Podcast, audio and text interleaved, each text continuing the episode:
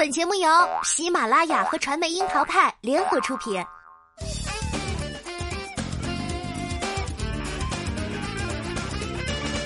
樱桃砍八卦，八卦也要正能量。Hello，大家好，我是小樱桃钓儿。说起蒋勤勤、黄奕、秦岚这三个名字，曾经都有过共同的标签，那就是琼瑶女郎。说起来，他们还都在《还珠格格三》里出演过。而除开这个标签，他们也都还曾有一个共同想要甩掉的标签，那就是花瓶。他们算是琼瑶精心挑选出的美人儿了。戏里为了爱情奋不顾身的人设里，留给外界的都是美丽但空洞扁平的花瓶形象。可万万没想到，还会有看到温婉柔弱的萧雨凤、蒋勤勤扮演酷飒刚毅女刑警队长的一天，而且还丢下了颜值这把利刃。二零二零年很魔幻，蒋勤勤、黄奕和秦岚真的都用演技为自己挣了名。昔日被花瓶标签困住的他们，人入中年后都能用演技吊打一众小花们。说起来，这是惊喜还是悲哀呢？暌违荧屏三年的蒋勤勤新作低调开播，出人意料的是，题材还是大女主刑侦悬疑剧，几乎全面扭转了琼瑶给蒋勤勤设定的柔美路线。悬疑剧素来都是男主戏，而蒋勤勤扮演的刑警队女队长林雨红要挑大梁，那就决定不能只是纯善美路线。她的亮相就很奇特了。刚冒雨出完现场的她，脸上还带着血迹，匆匆赶去和前夫谈判。这种在工作和家庭之间横跳的节奏看似离谱，却是警察生活的人间真实。谈判的主题是孩子的抚养权。林雨红看似冷漠，甚至眼神大多数时候平静空洞的，不知在看什么，只会在关键的节点上，她跟律师前夫对视。突然聚焦的犀利目光，就像他投射出的武器，会扔飞刀，会喷火。短短几分钟，你就能 get 到这位姐姐不好惹，她认定的事儿没得谈。切到案情上，夜班女护士乘车发出急救信息后失联，为找到司机的信息，林雨红可以思维敏捷的寻找蛛丝马迹，也能一句一句语气权威，咄咄逼人。虽然情况紧急，但是并没有往常刑侦剧里充斥着的拍桌子吼叫。一个成熟老练的刑警必须冷静，没有多余的情绪，随时都能控场。这里面有剧本的功劳和导演的调度，但具体呈现出来还是要看演员的功力。该剧导演兼编剧余庆透露，开拍第一天有一场吃饭戏，几个人边吃饭边聊案子。林雨红随口问起一个老同事妻子的病情，叮嘱他抽空去照顾一下老婆。他说：“蒋勤勤演得很随意，轻描淡写，说话时甚至都没抬头看人，状态很生活。”蒋勤勤能够把一个刑警状态抓得这么准确，有一个原因是他的父亲就是个警察，他把自己的人生经历融合进了表演当中。如果说曾经拿过金鹰视后的蒋勤勤有这样的表现不算意外，那么前不久上演口碑大逆转的，则是黄奕。一手好牌打得稀烂的他，从破碎的婚姻里转身，站上演技竞演秀的舞台，和新人一起接受甚至比自己资历还要浅薄许多的评委评点，真的还是需要一颗强心脏。黄奕的竞演首秀挑战了陈凯歌的作品《风月》，对标的原版是巩俐加张国荣的梦幻组合，而他的运气也不太好，分到的搭档有点拉胯，但是他意外的选择了一种含蓄内敛的方式去诠释这段两人的诀别。看到他似笑非笑，眼里含泪却又藏着一丝希冀的一步一步走进对方，追问：“我想替他问你一句，你爱过他吗？”我想替我自己问你一句：你爱过我吗？在对方犹豫的瞬间，他眼里的光熄灭了，最后转过身，淡淡的说：“我不爱你了。”然后掉头而去。真的，陈凯歌给出的天真、孤独、刚强、决绝的评语很精准了。其实也可以看到，这些年的惊涛骇浪对黄奕来说，某种意义上也转化了他作为演员的积淀。以前的黄奕可能不会处理的这么内敛，就好比没有体会过绝望的人，或者本身是表演型人格的，那可能就会像郭敬明理解的那样，在这种时刻撕心裂肺的起伏一下。可事实上，他们只是想当然的表演绝望，但真正的绝望是空茫，连起伏的余力都没有了。而至于秦岚。二零一八年的夏天是属于他在《延禧攻略》里演绎富察白月光的，未解逆袭的剧情当时看起来很爽，但是爽完之后除了几个表情包，真的没留下什么。但是富察白月光心碎自尽的画面，至今仍然是催泪的。在今年上画的《怪你过分美丽》中，秦岚又让人看到她可以有铁血干练的一面。不仅从语速到步伐全面开了两倍速，作为艺人经济主管，对恋爱脑的顶流小花，关键时刻一盆冷水浇头，毫不手软。下指令时手下稍有迟疑，更是一记眼神杀就能让对方秒怂。在常见的悬浮批皮的职场剧里，他扮演的莫向晚还是让人看到了一份专业的 feel。以前的蒋勤勤、黄奕、秦岚被 Q 到名字时，分明都是因为美貌。这怎么到了四十加以后，就全都蜕变成为了演技派呢？而且还能集体出场吊打小花旦们，着实是出人意料。琼瑶挑选女演员向来对外形要求十分苛刻，九十年代仅凭一张照片就被钦定为女一号的蒋勤勤，不仅获得了琼瑶轻柔如水、灵气逼人的评语，还得到了琼瑶取的艺名“水灵”，足见其美丽。在《苍天有泪》里看到她扎着两条麻花辫儿，一身民初装扮，撑着一把红色油纸伞，似嗔似笑转过身来，多少人把她视为内心的白月光呢？蒋勤勤古典精致的容貌，堪称春山含翠柳叶眉，秋水无尘杏子眼的注脚，演起西施来简直就是西施本施，古装第一美人这个称号从出道起就伴随着她。而黄奕呢，能够接棒赵薇出演《还珠三》里的小燕子，一双大眼睛配上整体都俊俏灵动的五官，也是决定性的因素。上错花轿嫁对郎里娇憨可爱的李玉湖，让多少人甘心为她戴，为她戴上童年滤镜。而至于秦岚，当年也是赢得了琼瑶“秦岚一滴泪，天上一颗星”的褒奖。哭起来楚楚动人的她，使得知画这个并不算讨喜的角色都让人不忍心苛责。虽然颜值个个能打，可是当年通过琼瑶剧为观众熟知的他们，表演起来吧，多少都有点尴尬。先说蒋勤勤吧，天生丽质的她，十岁开始就在重庆艺校学京剧，先学青衣，后来改成刀马旦。戏曲的工架给他练就了刚健婀娜的身段和明眸善睐的眼神，但是表演的底色里也很难褪去戏曲的影子。具体来说，就是动作幅度略夸张，习惯等戏份落到自己头上再做反应。比较明显的就是《苍天有泪》里的表现了。身为已成年的长姐，看到弟弟妹妹落水，她的第一反应不是担心、焦虑、紧张，急于救妹妹，反倒是茶味十足的开始瞪眼尖叫。呃，怎么说呢？那个慌乱的抖手实在是有些违和。如果抛开童年滤镜，当年的许多表演都是很雷人的。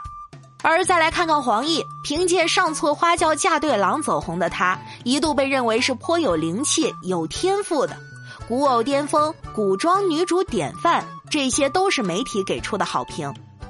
可是《还珠三》里摇头晃脑、撅嘴瞪眼，这些如今流量小花们饱受诟病的演技套路，她也一个都没落下。在《长恨歌》里，黄奕扮演少女时期的淑媛王琦瑶，弄堂普通人家的出身。使王琦瑶被戴上上海小姐的光环后，眼神里应该有喜悦、有野心、有炫耀、有得意，还有隐隐的紧张局促。可是黄奕呢，就处在那儿，连即将改变命运的激动都看不出几分。导演丁黑也直言，感情戏还不太满意。而秦岚翻拍琼瑶旧作《又见一帘幽梦》里的绿萍。在车祸后醒来，一片痴情的他都没发现自己失去了一条腿，却急着追问楚莲的状况。本来是一个很适合展现人物性格特点的片段，可是他呢，眼珠左右转动，瞳孔地震，呼吸急速，看上去是完成了关心楚莲的任务，但也只是完成一个任务而已。听到父母告知楚莲没有大碍，他并没有松一口气，这种如释重负的自然反应，而是在对方说完“你放心吧”之后，很程式化的露出笑容，重复的说：“那我就放心了。”虽然嘴上这么说，但神态里丝毫没有放在心上的感觉。离开琼瑶班以后，同为七零花的他们都经历了感情的跌宕和事业的低潮。蒋勤勤是最早转身的。二零零五年开拍的《乔家大院》里，他琼瑶式的台词功底被陈建斌批得体无完肤，而陈建斌喜欢临时改戏的做法，也弄得重庆妹子蒋勤勤炸毛，两人吵得不可开交，水火不容。蒋勤勤一度气得收拾行李，打算辞演。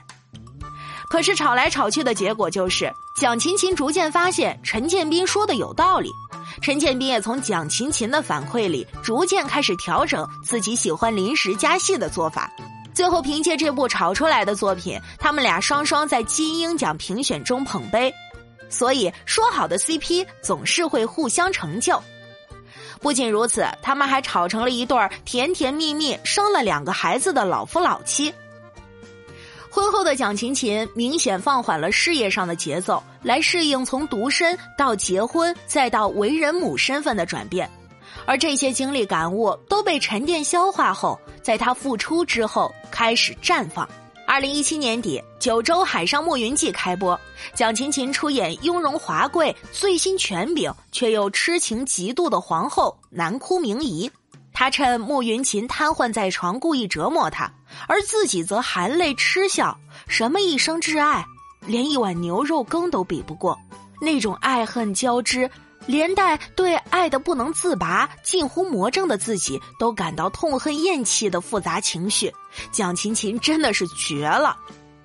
为了角色需要，明明颜值依然在线的她，也不介意自称容颜老去的女人。为贵圈睁眼说瞎话的凡尔赛文学又添经典案例，而这回在新剧里，蒋勤勤更是放下了一个大美女对于容颜的执念，素面朝天，甚至脸带血污的，在素来都是男性主打的悬疑剧里写上了女性的名字。蒋勤勤的演技进阶可以说是被搭档陈建斌给催化的，而黄奕和秦岚呢，则是真正的生活所迫。虽然依旧美如画。可是秦岚发现，过了三十五岁之后，渐渐的没有女一号的角色找自己了，因为没有一个人要看一个四十岁的女人跟小鲜肉谈恋爱。中年危机面前，她意识到自己必须转型，一方面严格实施自我形象管理，健身塑形，保持良好状态；另一方面呢，从靠刷脸打天下的偶像剧思维里蜕变。接下复查白月光这个角色，正是他识时务、积极应对现实做出的选择，不再斤斤计较番位，而是在有限的空间里吃透人物，把能做的做好。而被失败婚姻拖入泥潭的黄奕，更是遭遇过代言被撤，甚至索赔的至暗时刻，生活困顿。让过往一心想嫁个如意郎君、治愈童年、顺带实现阶层跃升的黄奕，终于明白，自己搞好事业才是出路。人的潜力是无限的，动机足够强烈了，很多事情也就融会贯通。就像人间大明白李成儒转述老戏班子里的金玉良言：“能耐是饿出来的。”流量当道的当下。颜值及正义风靡后留下的更多痕迹是太多好皮囊持量行凶，但事实上光有盛世美颜来当演员是真心不够的，观众要看的是故事是人性，而不仅仅是为了舔屏。如果没有演技，又不能沉下心来揣摩剧情角色，那不如顶着神颜去当模特拍拍广告什么的呀。如今的许多小花旦在剧组里是怎么拍戏的呢？经纪人或助理会在导演身后死死盯着监视屏，一旦发现发型乱了或者妆容不佳，他们会毫不客气地表示反对。毕竟戏拍不好还可以让粉丝吹，但是人设破坏了，粉丝就不买账了。要知道，当年刘德华都因为太贪亮，拍《天若有情》时，每次摘下头盔都会下意识整理一下被压扁的头发耍帅，结果被杜琪峰骂得狗血淋头。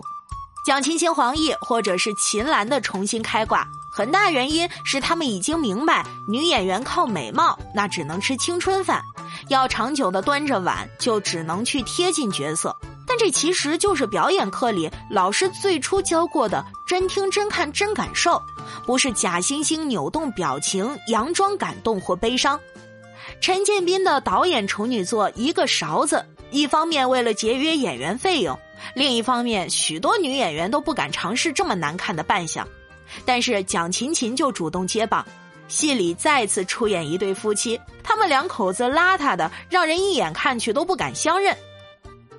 秦岚和陆川的一段感情最终失败，但是和导演爱过一场，的确还是带来了演技的涅槃。